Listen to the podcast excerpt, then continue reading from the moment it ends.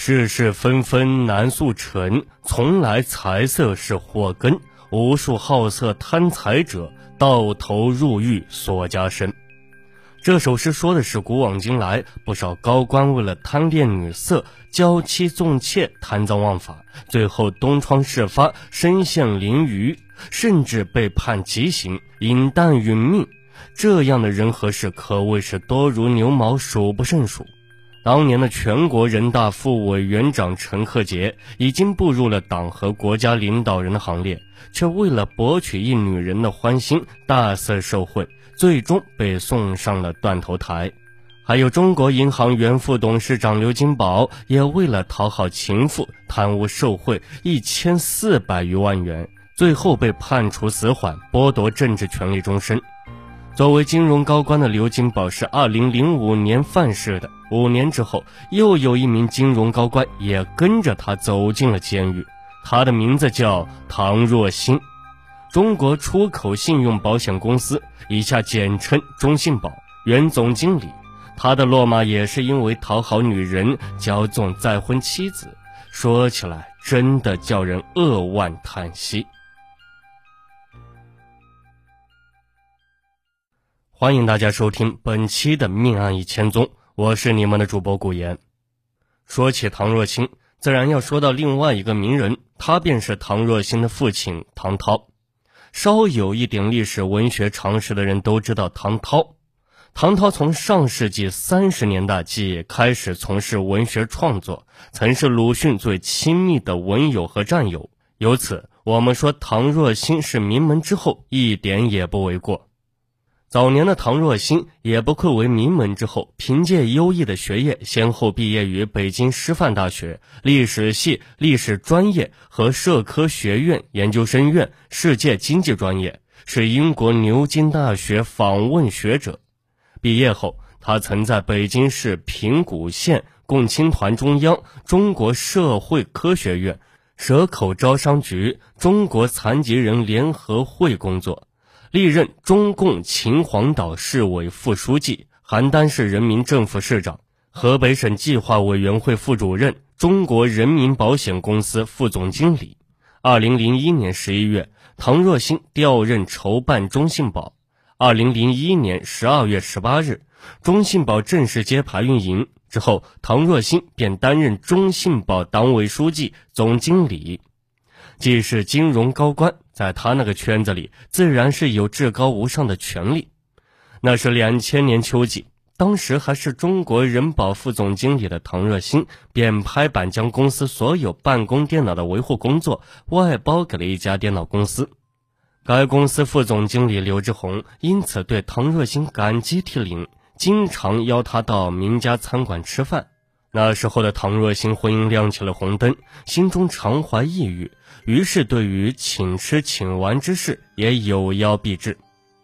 比唐若欣小八岁的刘志宏是典型的小家碧玉，他的模样长得俊，天生丽质，加之受过高等教育，谈吐不俗，气质不凡。他大学毕业后做过了多种工作，后来在哥哥刘志强开的电脑公司担任副总。他心高气傲。虽年届三十六岁，一直没有找到心中的白马王子，可自从和唐若欣相晤后，他便被眼前这位儒雅气质、性情豪爽的高官所倾倒，心中不再是死水无澜，而是春波荡漾。唐若欣呢，他做梦也没想到，眼前这位刘经理却是如此玉成明珠、花凝小鹿，知识丰富，多才多艺。乍一相逢，竟有相见恨晚之感，于是两人便频频约会。见了面根本不谈生意上的事，见面呢是天地人文史，折纵情谈吐，尽情而欢。二零零一年，唐若欣受命担任中信保一把手，便和妻子平静分手。年底，他和刘志宏牵手走入了婚姻的殿堂，鱼水之欢的新婚日子度过了三年。唐若欣官场得意、情场得意的好时光开始太极否来，原因出在娇妻的身上。前面说了，刘志宏有个哥哥叫刘志强。二零零四年八月，刘志强在海淀区的一档高档住宅区内看中了一套房子，卖价五百八十万元。他不想出那么多钱，于是叫妹妹找唐若欣出面找关系打折。既然是娇妻发令，身为高官的唐若欣哪敢不从呀？于是四处打听，后来打听到那房子的开发商之一是北方公司下属的地产公司，于是他命令手下的部门经理魏某去疏通关节，帮忙打折。当时北方公司正在亚洲某国开发一个铁路项目，急需中信保提供信用担保。魏某正好利用这层关系，找到北方公司的一位领导李某。谁知李某一打听呀，这个楼盘的大股东是另一家西北公司，他们公司只是一个小股东，想要从中打折，这是不可能的。李某呢，只好给魏某打电话说明真实情况。魏某一听就急了，说：“以唐总的身份，一般的小企业他都不会开口的，这点小事情都搞不定，让唐总太没面子了。”你们公司想办法变通一下，打个折也行呀，比如打九点五折，也就是三十万，小意思吗？一听这话，李某想到公司的项目正处于中信保评估批准过程中，一旦中信保刁难，这个国际大项目就做不成了。他跟公司财务总监商量后，决定由公司下属的房地产公司出这笔钱，将二十九万元打到那个楼盘账户上，谎称是内部给予的优惠。他将情况告诉魏某，魏某想了想说：“你们公司去付款，留下记录也不好，干脆弄出二十九万元给人家送去，岂不更省事呀？”没办法，李某只好提取了二十九万元送到了魏某手中。魏某要将钱送给唐若欣，唐若欣一听连连摆手：“哎，这不是我要钱，买房子是你嫂子的哥哥，你将钱直接送给他吧。”刘志宏得到钱后，送给了刘志强。哥哥夸妹妹有本事，两兄妹很高兴。有人说，贪欲就像从潘多拉盒子里放出来的魔鬼，一旦放出来就无法收回。刘志宏从唐若欣权力的宝座上第一次尝到了甜头，从此贪婪的心扉便豁然洞开了。二零零五年三月，有朋友邀请唐若欣夫妇去天竺高尔夫俱乐部打球。在回家的路上，刘志宏便央求丈夫去办一张高尔夫球卡，给今后两人打球创造方便。一张会员卡要花费近三十万元，唐若欣极尽踌躇，但经不起娇妻的央求撒娇，她便又一次将魏某叫来，叫他去办理。魏某于是找到了与中信保有业务往来的一家公司出钱，那家公司正好有求于中信保，便十分慷慨的应允下来。到了该年七月，刘志宏嫌去天竺俱乐部太远，又缠着丈夫要他到就近的一家高尔夫俱乐部办卡。唐若欣拗不过，又安排魏某故伎重演，由那家公司又办了一张会员卡，两次共花了三十五万元。苏东坡曾有诗云：“龙丘居士亦可怜，贪空说有夜不眠。”忽闻河东狮子吼，拄杖落手心茫然。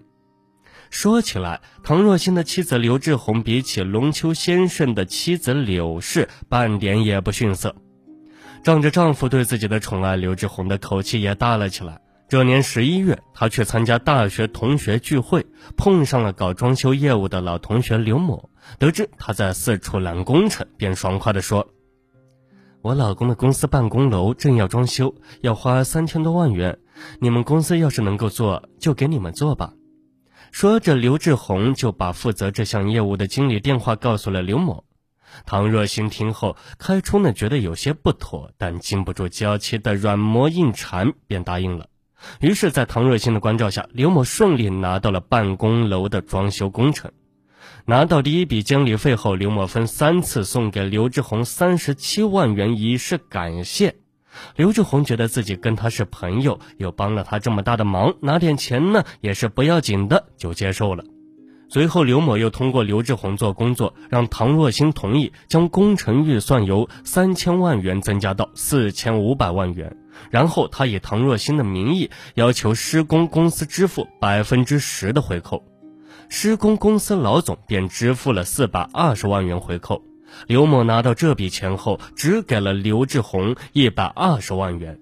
实事求是地说，唐若新第一次见到妻子收受了刘某的贿赂后，心里还是不安、害怕，并劝妻子将钱退还。然而刘志宏又怎么舍得眼前那花花绿绿的票子呢？他怎么也不肯退，并再三劝说丈夫，说刘某跟自己是同学又是朋友，很可靠的。况且刘某承包该工程都通过了合法程序，收点钱不要紧的。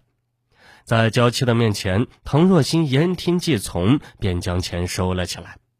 二零零八年三月，上海宏盛科技发展股份有限公司原董事长、总经理龙长生因涉嫌逃汇、虚假出资、抽逃出资被上海市公安局逮捕。而中信保曾向宏盛科技及旗下提供融资担保，帮助宏盛科技获得了银行巨额贷款。拔出萝卜带出泥。八月七日，唐若欣也因此涉嫌贿赂、滥用职权罪被检察机关刑事拘留。八月二十一日，他依法被逮捕，同时被逮捕的还有刘志宏。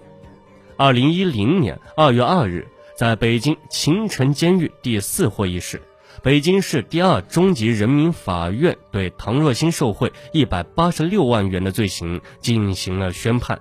同时，也对其妻刘志宏进行了宣判，判处他有期徒刑十一年。至此，唐若欣才知道，由于对妻子的万般骄纵，最后将自己和娇妻一起被钉上历史的耻辱柱。好了，本期的命案一千宗就给大家播讲完毕了，感谢您的收听，我们下期节目再见。